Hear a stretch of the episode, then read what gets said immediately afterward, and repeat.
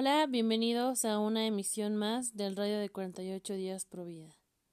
El día de hoy vamos a hablar de los profetas, de los reyes, de los apóstoles. Tres órdenes significativos para este tiempo de tribulación y para el milenio de paz. También vamos a entender por qué el de la vida divina es importante y por qué también es importante el de seguir leyendo las revelaciones privadas.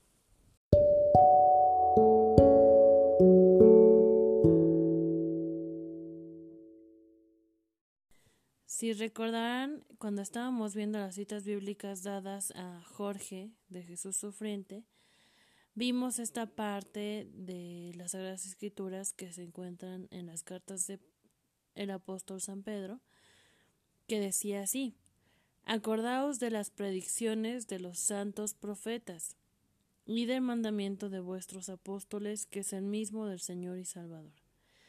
Estamos actualmente en medio de una eh, unción divina por parte de los profetas y que esta unción divina nos está preparando para los tiempos finales, que ya están eh, ahora sí que en alto, pero sobre todo los acontecimientos más fuertes. Sabemos que, como lo señalan los mismos mensajes dados por el cielo a los profetas, en el momento del aviso los apóstoles se van a constituir con fuerza para ir a las naciones y reevangelizar a muchas almas que se han perdido de lo principal que es la vida en gracia y la vida de nuestro Señor, ya sea por la santidad divina o por la santidad humana. También recordamos que durante todo este milenio de paz esos apóstoles seguirán enseñando, pero ahora el Evangelio del Reino de la Divina Voluntad, como en su tiempo los sacerdotes enseñaron a través de sus misiones o a través de su llegada a cada país por parte de la fe católica, el Evangelio o la buena nueva de nuestro Señor Jesucristo. También habrá sacerdotes en la divina voluntad, así lo dice nuestro Señor en un escrito eh, dado a la sierva de Dios Luisa Picareta, no me acuerdo ahorita qué volumen es, pero así lo señala.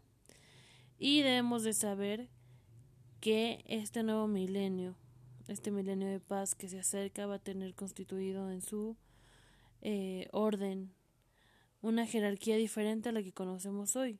Para empezar, va a haber un papa que ya muchos conocen que eh, va a ser Petrus Romanos, que nos va a llevar hasta el milenio de paz. Y también va a haber un eh, grupo general de reyes y jerarcas.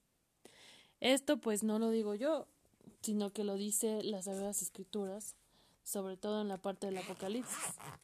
En ese orden debemos entender que va a haber primero la aparición de los profetas, la cual ya estamos viendo, después la aparición de los apóstoles, quienes vendrán sobre todo después del aviso, y nos explicarán lo que ya han dicho los profetas y nos recordarán lo que dice la palabra de Dios, porque el Espíritu Santo estará en ellos y serán ungidos por el Espíritu Santo el día del aviso.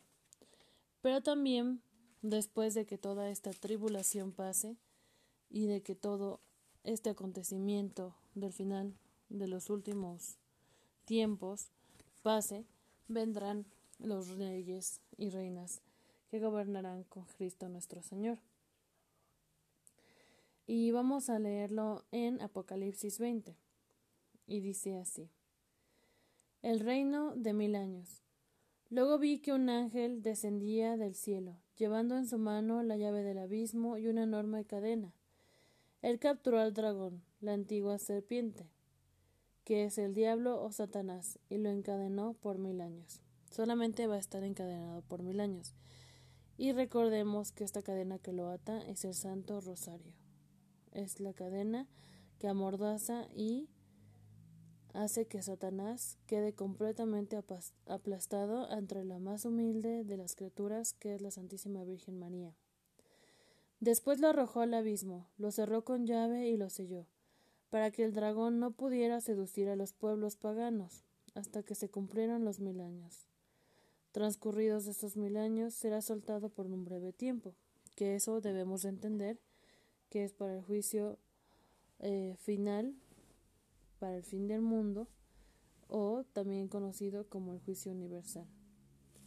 Entonces vi unos tronos, y los que se sentaron en ellos recibieron autoridad para juzgar. También vi las almas de los que habían sido decapitados a causa del testimonio de Jesús y de la palabra de Dios, y a todos los que no habían adorado a la bestia ni a su imagen, ni habían recibido su en la frente o en la mano. Ellos revivieron y reinaron con Cristo durante mil años.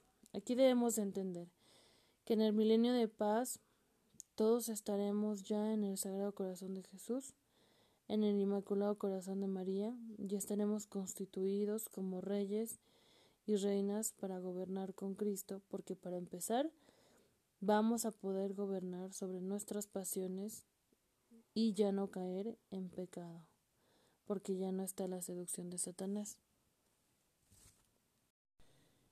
Y entonces debemos entender aquí dos cosas muy importantes.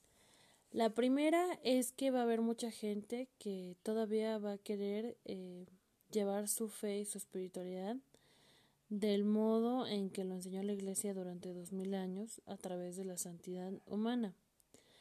Va a haber también muchas almas que van a adherirse a la fe por medio de la santidad divina. Pero los profetas los apóstoles tienen esa misión de encaminar a las almas a la santidad. Algunos, como son los profetas, anunciando lo que va a venir, porque Dios no hace nada sin avisarle a su pueblo. Y también porque Dios es misericordioso y quiere que todas las almas se salven. Es más, él quiere que todas las almas lleguen hasta el último aposento, que es la inmersión en la divina voluntad o la vida divina que podemos encontrar en los escritos de Luisa. Después, cuando vengan los apóstoles, van a entender todas estas personas que han recibido la unción divina de los profetas, o incluso los que no la han recibido, la recibirán como nueva, y van a entender el sentido completo de este momento que estamos pasando y de lo que va a suceder. Y después vendrán los reyes, aquellos que ya lograron su inmersión en la divina voluntad, que ya viven en el corazón del Padre, junto con el Sagrado Corazón de Jesús, el Inmaculado Corazón de María y el Espíritu Santo que santifica, y ellos podrán sobre todos los demás gobernar de una forma en entendamos que es el gobierno de los tronos, el gobierno de la humildad. ¿Por qué? Porque al final de cuentas, como señala el Apocalipsis, que vio unos tronos, San Juan, estos tronos son las almas en la divina voluntad que ya están siendo completamente rendidas al querer divino desde ya y que en ese momento nuestro Señor puede sentarse en ellos, bilocadamente gobernar a través de ellos, es decir, han recuperado todos los dones naturales y preternaturales que nuestro Señor le había dado a Adán desde el origen, y por eso ellos recibieron autoridad para juzgar. Esto mucha gente no lo entiende porque creen que solamente nuestro Señor va a poder juzgar a la luz del fin del mundo. Quien está en el sexto aposento, es decir, quien está inmerso en la divina voluntad, en el cuarto grado de esta mm, grande vida y de este don de dones, está en la posibilidad de juzgar, pero juzgar hacia la misericordia y hacia el bien. El único que va a juzgar para la justicia y pues también para definir si un alma debe estar en el infierno por su conducta, por sus actos, es Dios nuestro Señor. Debemos entender también que todos los que hayan resucitado, todos los que conozcan la palabra de Dios desde este momento y en su momento no adoran a la bestia, también junto con estos reyes y reinas, van a participar en esta primera resurrección o en la transfiguración y hasta que se dé el cumplimiento de esos mil años van a vivir. Dice aquí la Sagrada Escritura en Apocalipsis 20, que es el pedazo que estoy leyendo, Apocalipsis 21 hasta el eh, versículo 10. Dice, felices y santos los que participan de la primera resurrección. La segunda muerte no tiene poder sobre ellos. Esta primera resurrección es una transfiguración de cuerpo y alma para no tener que seguir viviendo en un cuerpo corrupto, en un cuerpo que todavía debe completársele la redención hasta la restitución de todo su origen y que ya no sufrirá enfermedad ni muerte. Y dice aquí bien, serán sacerdotes de Dios y de Cristo y reinarán con él durante mil años. Sacerdotes porque todos somos de alguna manera profetas, sacerdotes y reyes. Ya les digo que también va a haber sacerdotes en la divina voluntad, pero estos sacerdotes de Dios lo dice así en torno a las almas, que sus almas van a estar completamente en la unción divina originaria con la que fue creada cada alma. Y continúa la Sagrada Escritura. Y cuando se cumplan esos mil años, Satanás será liberado de su prisión. Saldrá para seducir a los pueblos que están en los cuatro extremos de la tierra, Agog y Magog, a fin de reunirlos para la batalla. Su número será tan grande como las arenas del mar y marcharán sobre toda la extensión de la tierra para rodear el campamento de los santos. Es decir, que todas esas almas que todavía no estaban siendo dominadas por el querer divino, sino que de alguna u otra manera siguen siendo santificadas a través del modo humano, van todavía a ser seducidas por el maligno en esos tiempos. Porque la regla es que quien vive en la divina voluntad, el demonio no puede acercarse, pero sí la voluntad humana.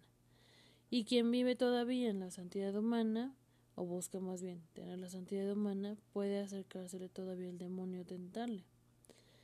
Pero no se le puede eh, decir que no a la voluntad demoníaca hasta que esté en la vida divina. Y es por eso que las primeras generaciones que quizás hayan vivido al final de los tiempos y hayan pasado milenio de paz no lo harán, pero sus hijos, no recibiendo la educación en el modo divino, quizás se lo hagan. Y es aquí donde irán a rodear el campamento de los santos de la ciudad muy amada, pero caerá fuego del cielo y los consumirá. Son aquellos que todavía, eh, dañados por Satanás, sufren el mismo castigo que sufrieron sus anteriores eh, seguidores de Satanás durante el reino de Satanás en la tierra que fueron exterminados en el gran castigo a través de las trompetas del séptimo sello. Y continúa las Sagradas Escrituras diciendo, el diablo que los había seducido, porque así fue una seducción, será arrojado al estanque de azufre, ardiente, donde también la bestia y el falso profeta estarán. Allí serán torturados día y noche por los siglos de los siglos. Amén. En nombre del Padre, del Hijo y del Espíritu Santo. Amén. Palabra de Dios. Te alabamos a ti, Señor Jesús. Entonces entendamos que todavía hay como un escabel después de esos mil años que va a querer seducir a estas almas que si bien están en el camino a la santidad eh, humana o casi por lograrla, con la seducción de Satanás pierden todo lo que podrían haber tenido en el cielo. Y esto lo permite Dios porque son los tres asaltos permitidos a Satanás, uno en la creación, otro en la redención, que ha sido el más largo, porque la estancia de Jesús en la Sagrada Eucaristía ha sido una permanencia larga, y por último, el más eh, pequeño asalto, que es en la santificación, o, en la, etapa de santificación por parte del Espíritu Santo, incluso dentro del milenio de paz, para demostrar que como demonio y artífice demoníaco, el mal que se hace una vez repercute para un gran tiempo y repercute para la eternidad. Debemos entender entonces que la importancia de la vida divina radica dependiendo de la misión de cada uno. Si uno pues nada más va a ser profeta, quizás tenga que llevar pues su vida a la vida divina para hacer su misión como profeta de modo perfecto y pleno. Al igual que en el caso de ser apóstol o ser rey. Pero la diferencia aquí radica en lo que Dios le permite al alma entender y lo que el alma le permite a Dios enseñarle. Muchos profetas quizás no conozcan de la divina voluntad y la ignoren, pero eso no significa que no hagan bien su misión, que no se santifiquen y que no lleguen al cielo. Todo depende de cada profeta y cómo escuche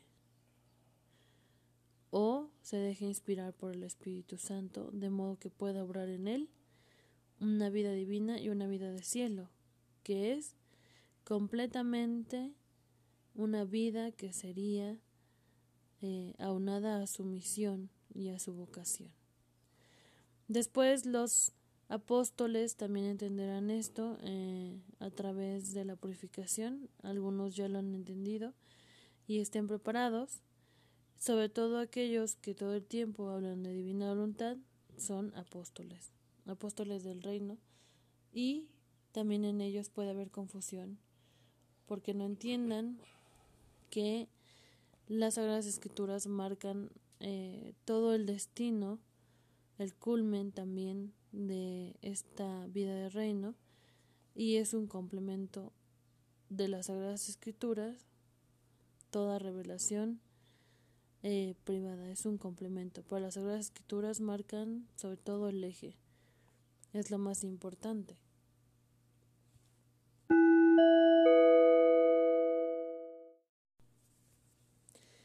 Después entendemos que los reyes ayudarán tanto a apóstoles como a profetas y como al demás pueblo de Dios, ya sea los que fueron decapitados y resucitaron, y conjuntamente con los patriarcas o eh, algunos santos que irán también a la ciudad santa de Jerusalén, ayudarán a que se esparza este querer divino sobre las almas y que se esparza esta paz que viene del cielo. Algunos quizás se resistan, pero serán muy pocos. Y esos pocos, por haberse resistido, tendrán esa última prueba. La prueba de que quizás sus descendientes puedan ser seducidos por Satanás para asaltar el campamento de los santos. Esto porque sabemos que en el modo humano de obrar Todavía eh, buscando la santidad humana puede haber envidias, rencores, un control de las pasiones eh, no existente que puede generar eh, en rebeldía o en repercusiones. Y por eso Satanás solo puede seducir a esos pocos, no puede asaltar ni seducir a muchos. Ya no tiene tanta fuerza, no, tan, no tiene tanto poder, porque la vida humana eh, se dejó dominar por la vida divina y fue eh, este imperante el que le dificultó a Satanás eh, desde un inicio, desde su reinado en la tierra con el anticristo, que se completara su misión. Este es el calcañar de la Virgen que va a pisar siempre al dragón y a cualquier tipo de dragón, ¿no? tanto al dragón rojo como eh, a la bestia que está en el mar o que emerge del mar. Y sabemos que esto lo vio Satanás desde un inicio, cuando todavía era luz bella, y por eso su envidia, su soberbia, lo convirtió en un demonio, porque no podía entender que el hombre fuera algo más elevado que él y que estuviera en lo superior a sus circunstancias. Para esto, pues me gustaría también enmarcar que Luisa también tiene profecías también tiene mensajes que darle a la humanidad, porque a final de cuentas no deja de ser una revelación privada, en el sentido de que Luisa debe ser glorificada por ser heraldo de la divina voluntad, pero todas sus hijas eh, espirituales también deben de entender que debe haber una misión espiritual en ellas, así como Luisa tuvo la misión de ser heraldo de la divina voluntad, del primer heraldo, todas las hijas de la divina voluntad o hijas espirituales de la misión de Luisa tendrán una misión en torno a la divina voluntad, en torno a su pleno cumplimiento y en torno a su reinado. Ya no ser el primer heraldo, porque eso ya lo fue Luisa, sino que, siendo heraldos de la divina voluntad, llevar a cabo otras misiones. Entre esos pueden ser profetas, apóstoles o simplemente pueblo de Dios o reyes. Nuestro Señor también le dice a Luisa que en el orden divino, conforme al grado de santidad en la voluntad, cada alma será eh, en su orden llevada a su misión. Algunos serán soldados, y lo dice bien en los escritos de Luisa, otros serán sacerdotes, otros serán reyes y otros serán pueblo. Y así es como lo marca nuestro Señor. El 22 de diciembre de 1921, cuando nuestro Señor le habla de las corrientes de gracia y de amor entre Dios y el alma Luisa Picareta, le muestra una visión y en esa visión existe una profecía. Luisa también, como heraldo de la divina voluntad, era profeta, visionaria de tiempos futuros y reina del querer divino, que en ella reinaba y que hizo que dominara sus pasiones y llegara a la santidad del cuarto grado. Y dice así la sierva de Dios Luisa Picareta. Después mi Jesús me transportó fuera de mí misma y me hacía ver que bajo el mar se abrían canales de agua, que haciéndose camino bajo tierra inundaban los cimientos de las ciudades, y en algunas partes se derrumbaban edificios, en otras los hacían desaparecer, y abriéndose estas vorágines de agua, se tragaban todo bajo la tierra. Y Jesús todo afligido me dijo El hombre no quiere corregirse y mi justicia es obligada a castigarlo. Muchas serán las ciudades que serán castigadas por el agua, por el fuego y por terremotos. Y yo, Amor mío, ¿qué dices? No lo harás. Y mientras quería rogarle, desapareció. Así es como vemos que Luisa puede hacer un juicio en misericordia para bien, pero solamente el que hace juicio y distribuye los castigos para el mal de las almas, para que sean castigados por sus pecados, es Dios. Luisa también pues tuvo profecías dentro de la revelación privada.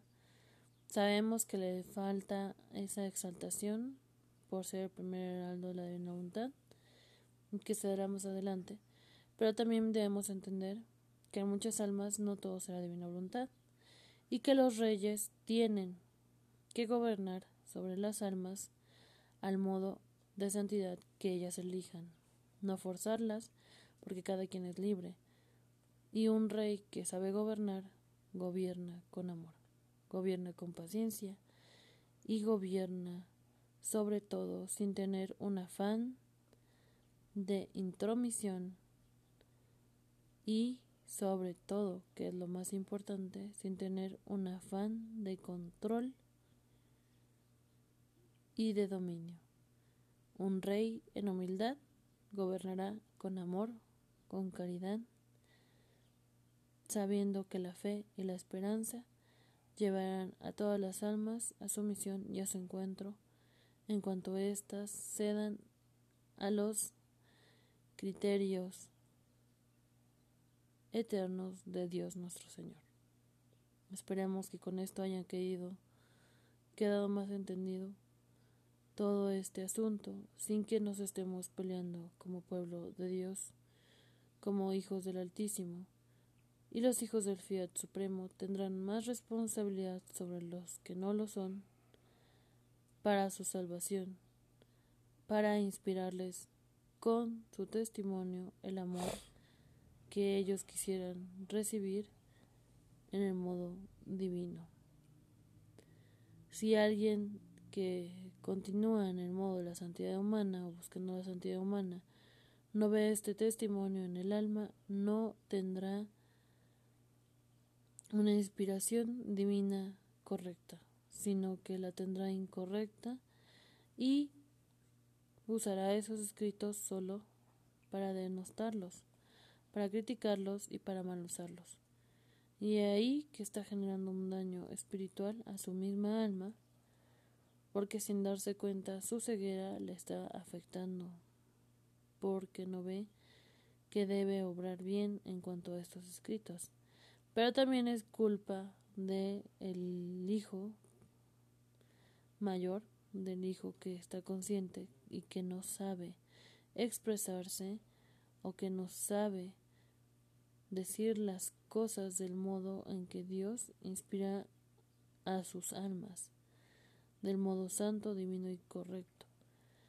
Y pues bueno, aquí solamente decir que cada quien será juzgado en cuanto a sus obras en el amor, no importa si son de santidad humana o de santidad divina, lo importante es que cada una de estas obras van a tener una repercusión diferente en, en, la eternidad y ambas obras llevan al eterno a las almas.